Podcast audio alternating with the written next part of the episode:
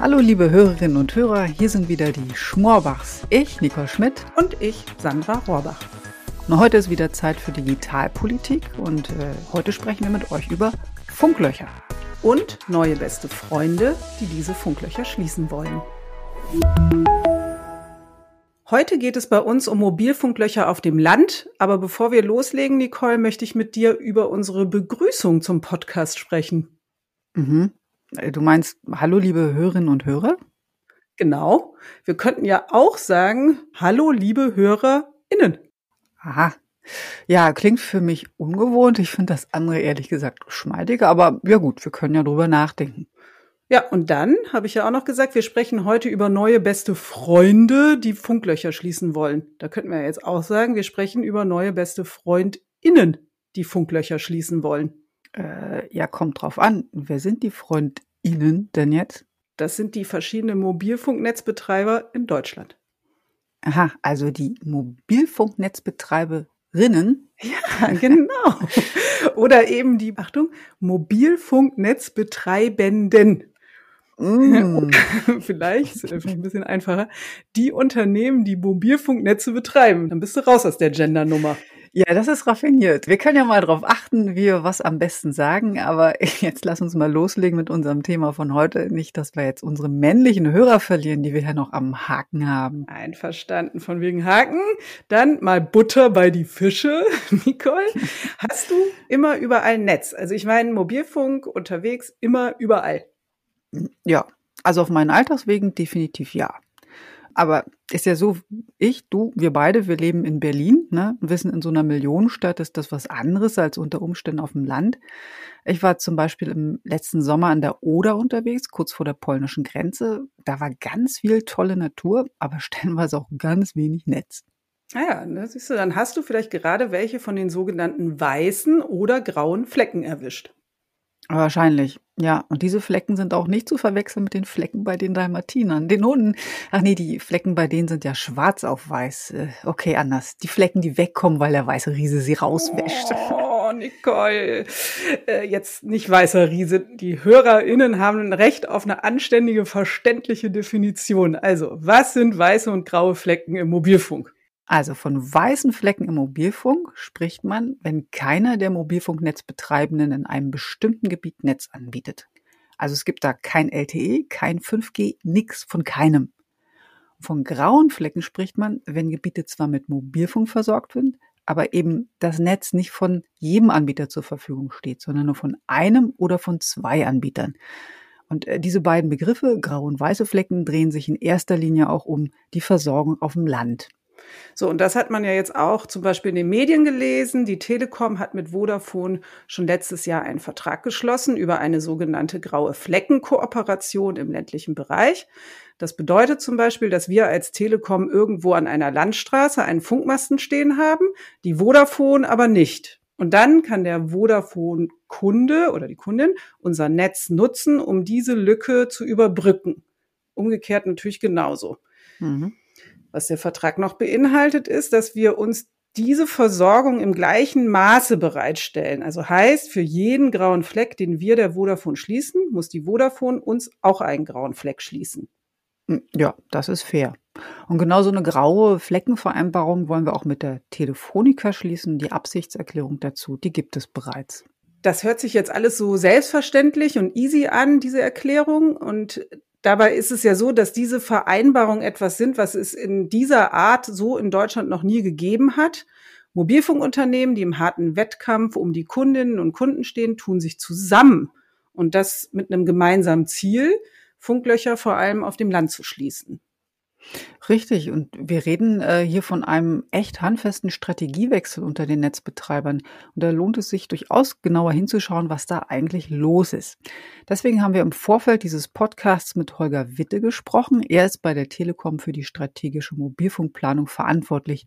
Und von ihm wollten wir wissen, was jetzt wirklich Neues an dieser Form der Zusammenarbeit bei den weißen und grauen Flecken oder den White Spots und Grey Spots, wie sie auch heißen, und welche Motivation dahinter steckt. Ja, die Art und der Umfang der Kooperation ist neu. Es hat auch in der Vergangenheit schon Kooperationen im Mobilfunk gegeben. Das heißt, die Netzbetreiber haben Masten des jeweils anderen mitgenutzt. Das ist normal, das ist gang und gäbe, auch hier in Deutschland. Was wir in Deutschland aber nicht hatten, ist eine wirkliche Kooperation in der Netzplanung oder, oder sogar bei der gegenseitigen Nutzung der Netze. Ich will das mal an zwei Beispielen äh, festmachen. In der Whitespot-Kooperation Kooperation, mit der wir unsere Auflagen erfüllen wollen. Dort kooperieren wir in, in, die, in dieser neuen Kooperation von Beginn an, also vom Beginn der Planung. Das heißt, wir, wir ermitteln eigentlich den Bedarf. Wir legen unsere Netze übereinander. Wir schauen, wo gibt es Whitespots an Verkehrswegen. Wir beplanen die gemeinsam, also in einem koordinierten und abgestimmten Prozess und teilen uns diese Whitespots dann auf. Also jeder der drei Netzbetreiber, Telefonica, Vodafone und wir, baut dann ein Drittel der Whitespot-Standorte und stellt sie dem jeweils anderen zur Verfügung. Ziel hier ist in erster Linie die Menge von Standorten, die gebaut werden muss, um die Auflagen zu erfüllen. Also wir reden ungefähr von 6000 Neubaustandorte, die wir bis 2024 gemeinsam bereitstellen müssen für diese Auflagen, um diese Menge überhaupt handeln zu können. B, um das Ganze bezahlbar zu machen. Jeder dieser Standorte kostet mehrere hunderttausend Euro. Und drittens, wir stellen sie uns zur Verfügung inklusive des Backhols, also inklusive der Anbindung dieser Standorte stellen wir uns die bereit. Und dieser Umfang und diese Qualität der Kooperation ist neu hier in Deutschland und gewollt von allen drei Partnern. Die zweite Art von Kooperation, die komplett neu ist hier in Deutschland, ist das sogenannte Aktivsharing. Was heißt das? In Gräspots, wo eine Parteiversorgung hat und die andere nicht, nutzt die Partei ohne Versorgung die Netzversorgung des anderen Netzbetreibers.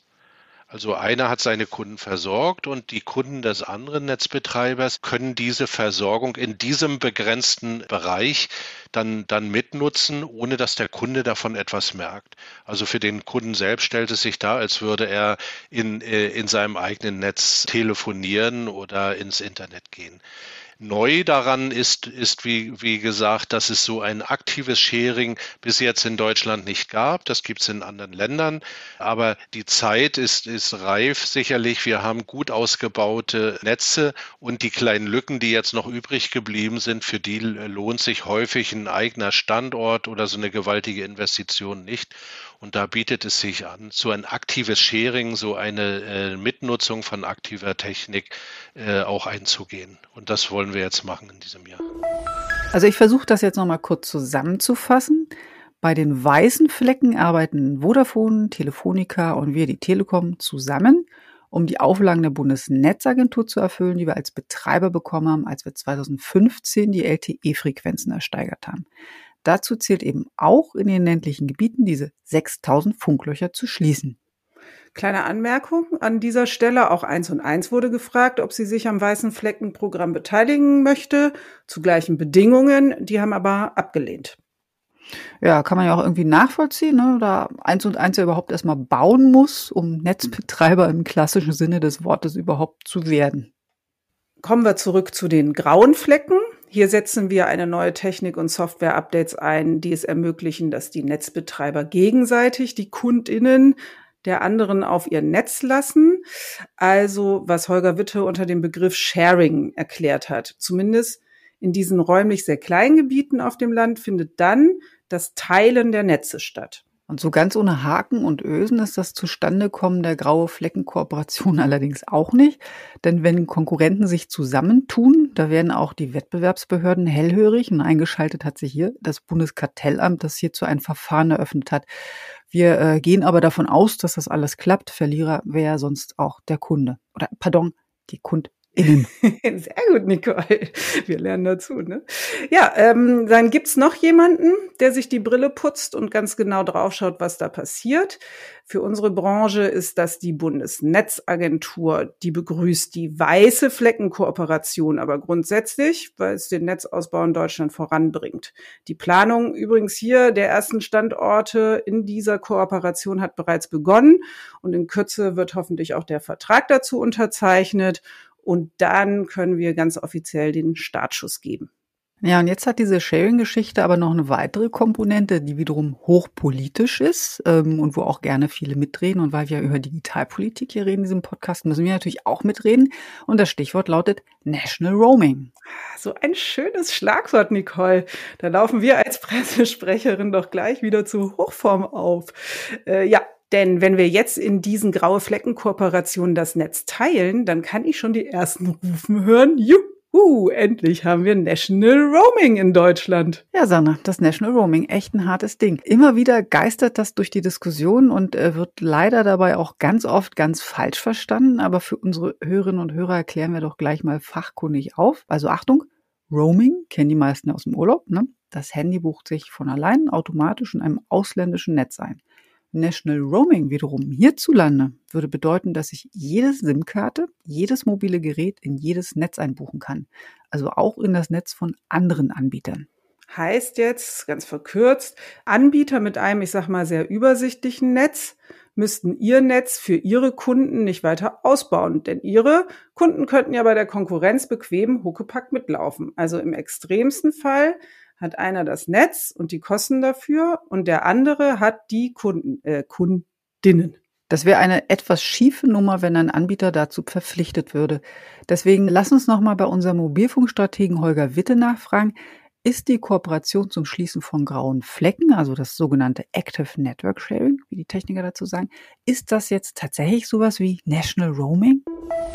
Der Unterschied äh, unseres Sharing-Ansatzes zum National Roaming ist ganz klar, dass sich dieses Sharing auf räumlich sehr kleine äh, Gebiete begrenzen lässt. Also wir gehen hier auf, auf die Zellebene, also die kleinste Einheit der Versorgung so eines, eines Mobilfunknetzes. Für jede einzelne Zelle lässt sich so also ein Sharing ein- oder, oder ausschalten. Also das ist technisch im Sharing möglich. Bei National Roaming habe ich immer ganze Netze oder große Bereiche von Netzen, die ich freischalten muss. Das ist hier nicht gewollt, denn wir wollen über dieses aktive Sharing keine eigenen Netzinvestitionen ausbremsen, sondern wir wollen nur sehr, sehr gezielt kleine Lücken in, im Netz des jeweils anderen überbrücken und wollen diese, diese Lücken schließen. Das ist aus technischer Sicht der Unterschied. Guckt man aus einer Wettbewerbssicht drauf, ist es umso wichtiger, ich sage mal aus der Perspektive einer, einer Telekom. Wir haben in den letzten Jahren unheimlich viel im ländlichen Raum investiert. Wir haben uns hier einen Wettbewerbsvorteil erarbeitet und den wollen wir natürlich nicht ohne weiteres aufgeben. Darum haben wir uns hier für ein Sharing-Modell entschieden, in dem wir unseren äh, jeweiligen Kooperationspartnern so viel Versorgung bereitstellen, wie wir auch auf anderer Seite von, von denen bekommen. Im Falle eines National Roamings wären für alle Kunden aller Betreiber die Netzversorgung gleich. Es findet also über, über die Versorgung kein Wettbewerb mehr statt und damit wäre die Motivation, weiter in die Versorgung zu investieren, dahin, weil ich, weil ich über, über eine eigene Eigeninvestition und das damit verbundene Investitionsrisiko keinen Wettbewerbsvorteil mehr erarbeiten kann. Das Sharing und äh, Sharing-artige Kooperationen sind aber kein Allheilmittel, weil Mobilfunk ist ein sogenanntes Shared Medium. Das heißt, die Kunden teilen sich die Kapazität, die in, in so einem Netz an jeder Stelle vorhanden ist und wenn ich hier ein äh, Active Sharing in äh, großflächig in Betrieb nehme, dann geht damit natürlich auch Performance vor Kunde, also Leistungsfähigkeit vor Kunde äh, zurück. Und das kann man punktuell machen, weil es der richtige Weg ist. Aber ein, eine netzweite Kooperation streben wir damit nicht an, weil wir schon den Anspruch haben, das beste Netz auch unseren Kunden zu bieten. Also, ihr wisst jetzt dank Holger Witte Bescheid, was Active Sharing und National Roaming ist. Und allen grauen und weißen Flecken rücken wir jetzt zu Leibe. Die Flecken waschen wir sozusagen raus aus dem Netzen. Merkst du, Nicole? Jetzt bin ich doch wieder bei den weißen Riesen gelandet. Ja, ganz elegant den Bogen gekriegt. Äh, und um mal im Hausfrauensprech zu bleiben, wir rücken den Flecken jetzt zu Leibe und das auch absolut nicht im Schonwaschgang. Damit sind wir ja wieder da gelandet, wo wir ganz zu Anfang unseres Podcasts waren, beim Rollendenken. Frau, Mann, divers, beziehungsweise beim Gendern im gesprochenen Wort. Und witzigerweise, ich muss dann ja auch immer wieder an Angela Merkel denken. Mhm. Auf dem letzten Digitalgipfel der Bundesregierung wurde sie ja gefragt, ob sie schon eine smarte Waschmaschine zu Hause hat, ne, die digital funktioniert und intelligent wäscht und so. Ja, das war super. Herrlich. Sie hat eine Antwort gegeben auf diese Frage. Also, Frau Merkel, was haben Sie eigentlich zu Hause für eine Waschmaschine? Ganz trocken. Nee, das macht zu Hause mein Mann. In diesem Sinne, heute ging es um neue beste FreundInnen unter Mobilfunknetzbetreibenden und auch ein klein bisschen um Sprache. Ja, und darum, wie man auf Augenhöhe miteinander umgehen sollte, wie man vernünftig miteinander kooperiert und das Ganze freiwillig und respektvoll. Hört sich so ein bisschen pathetisch an, ne? Aber auch irgendwie schön. Ja, finde ich auch. Ja, Sandra, dann lass uns mal verabschieden für heute. Liebe Hörerinnen und liebe Hörer, liebe Hörerinnen, bleibt uns gewogen und schreibt uns mal unter podcast.telekom.de. Wir freuen uns über Post. Und wir hören uns wieder in vier Wochen. Bis dahin senden hier wie gewohnt jeden Donnerstag unsere Telekom-Netz-Podcast-Kolleginnen Steffi Halle und Georg von Wagner. Also bitte wieder einschalten. Und bis dahin sagen Tschüss, eure Schmorbachs, Nicole Schmidt und Sandra Rohrbach.